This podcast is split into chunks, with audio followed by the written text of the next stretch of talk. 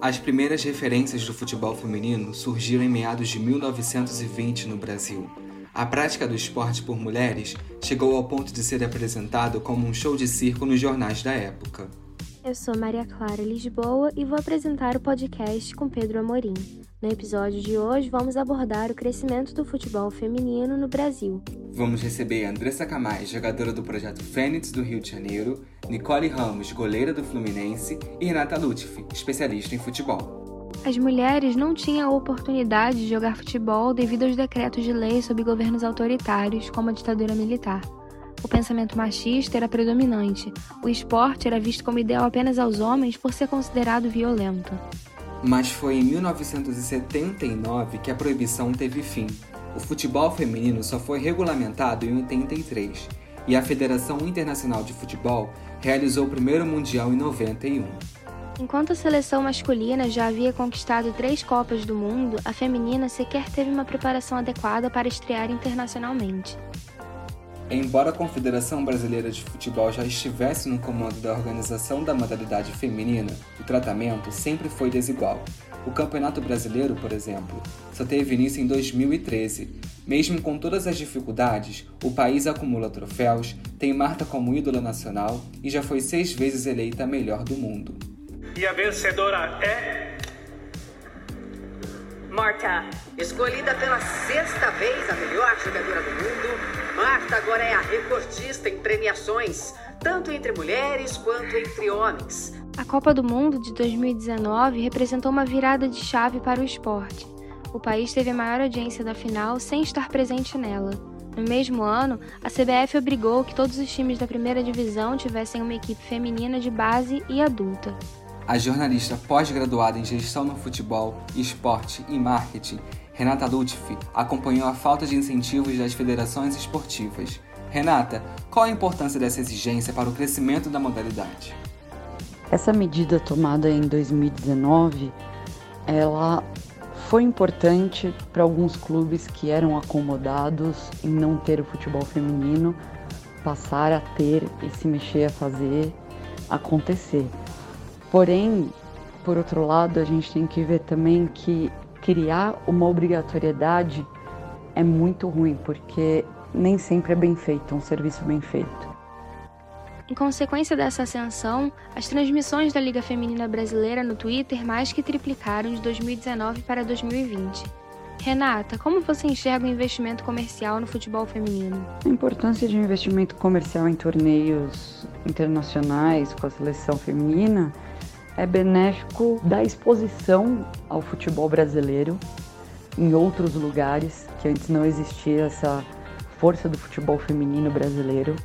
Hoje essa exposição é grande, existem muito mais atletas, muito mais nomes sendo divulgados, jogadoras brasileiras jogando no exterior, patrocinadores nacionais e internacionais vindo para o futebol brasileiro feminino, coisa que antes não existia. Não é apenas um patrocínio, uma exposição.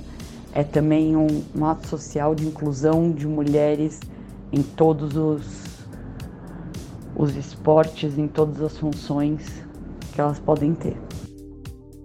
De acordo com a FIFA, os gastos com transferências internacionais de jogadoras aumentaram no começo de 2021.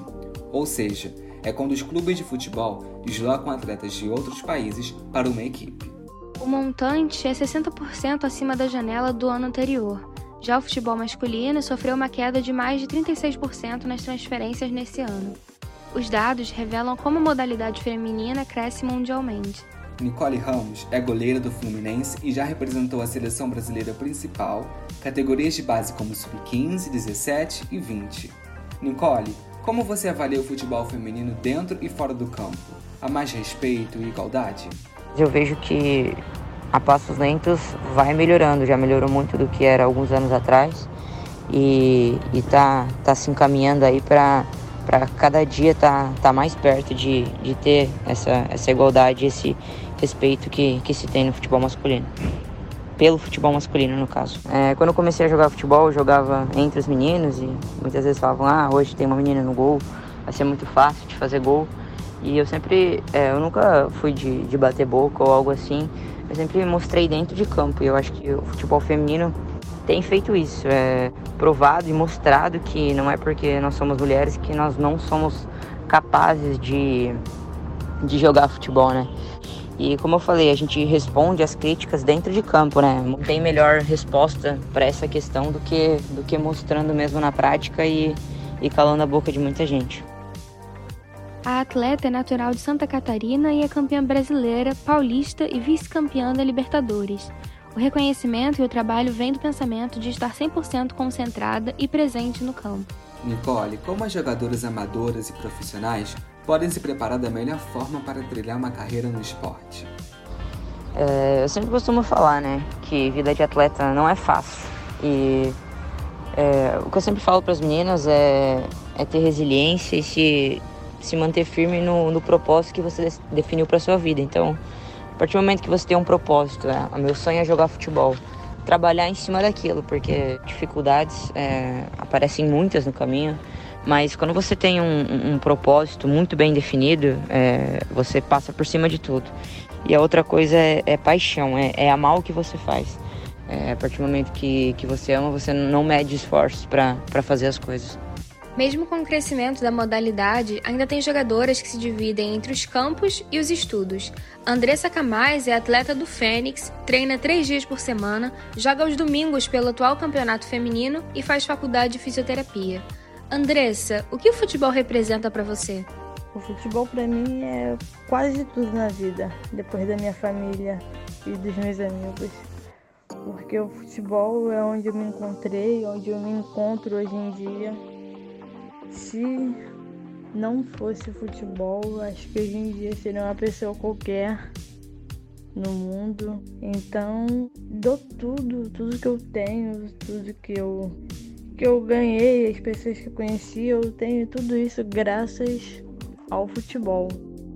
Andressa conta que sabe como dividir o tempo para os estudos e trabalho. Pela manhã, a prioridade é a faculdade e os treinos são realizados de noite. A jogadora sempre teve o apoio da família. Ter os entes queridos ao lado é fundamental, principalmente para lidar com as falas intolerantes que as mulheres ouvem. Embora a sociedade apresente uma evolução, ainda parece que estamos andando um passo e voltando três. Andressa, como você lida com o preconceito por ser mulher negra jogando futebol? Em nenhum momento na minha carreira, nem na minha vida, tanto pessoal como de atleta, atualmente eu nunca sofri nenhum preconceito racial e nem pela minha, pela minha sexualidade ou pela minha orientação sexual. É algo muito difícil no futebol feminino é uma mulher não ser destratada por futebol ou por gostar de futebol, mas eu nunca sofri. De acordo com a jogadora, os sonhos da modalidade são jogar em clubes como Flamengo, ganhar um ouro olímpico ou uma Copa do Mundo feminina. Jogadoras como Marta, Formiga e Nicole Ramos são ícones representativos para meninas, adolescentes e jovens que desejam traçar uma carreira no futebol. De acordo com um estudo da FIFA, o Brasil tem um total de 15 mil mulheres jogando futebol de forma organizada, seja em campeonatos amadores ou profissionais. Renata Lutfi já trabalhou na assessoria do São Paulo Futebol Clube. Renata, percebe-se um crescimento do futebol feminino no Brasil? É perceptível a melhora e o crescimento da modalidade no país, sim. Porém, é, são passos curtos ainda, mas eles estão na direção certa. É, os clubes estão começando a dar carteira de trabalho para as jogadoras, fazerem vínculos maiores que um ano, é, estão começando a dar direitos para elas, estão começando a dar direitos de imagem, contratos certos, e isso tudo vai fomentando para que o futebol feminino vire um esporte de potência, como é o futebol masculino. Eu vejo o futebol feminino andando para frente, mesmo que seja a passos curtos, mas é para frente. Isso é bem importante. Apesar do preconceito e do descaso, elas estão nos campos, nas diretorias dos clubes, jogando mundiais e Olimpíadas. O futebol feminino resiste no Brasil. Esse foi o podcast Rádio Vabarra sobre o crescimento do futebol feminino no Brasil. Gostaríamos de agradecer a participação das convidadas e ouvintes. Apresentação de Maria Lisboa e Pedro Amorim. Produção e roteiro de Lucas Ribeiro e Pedro Amorim, e edição de som de Pedro Amorim. Os áudios externos foram retirados da Rede Record. Coordenador da Rádio Barra, professor Anderson Barreto. E coordenação do curso de jornalismo, professora Renata Feital. Rádio Uva Barra.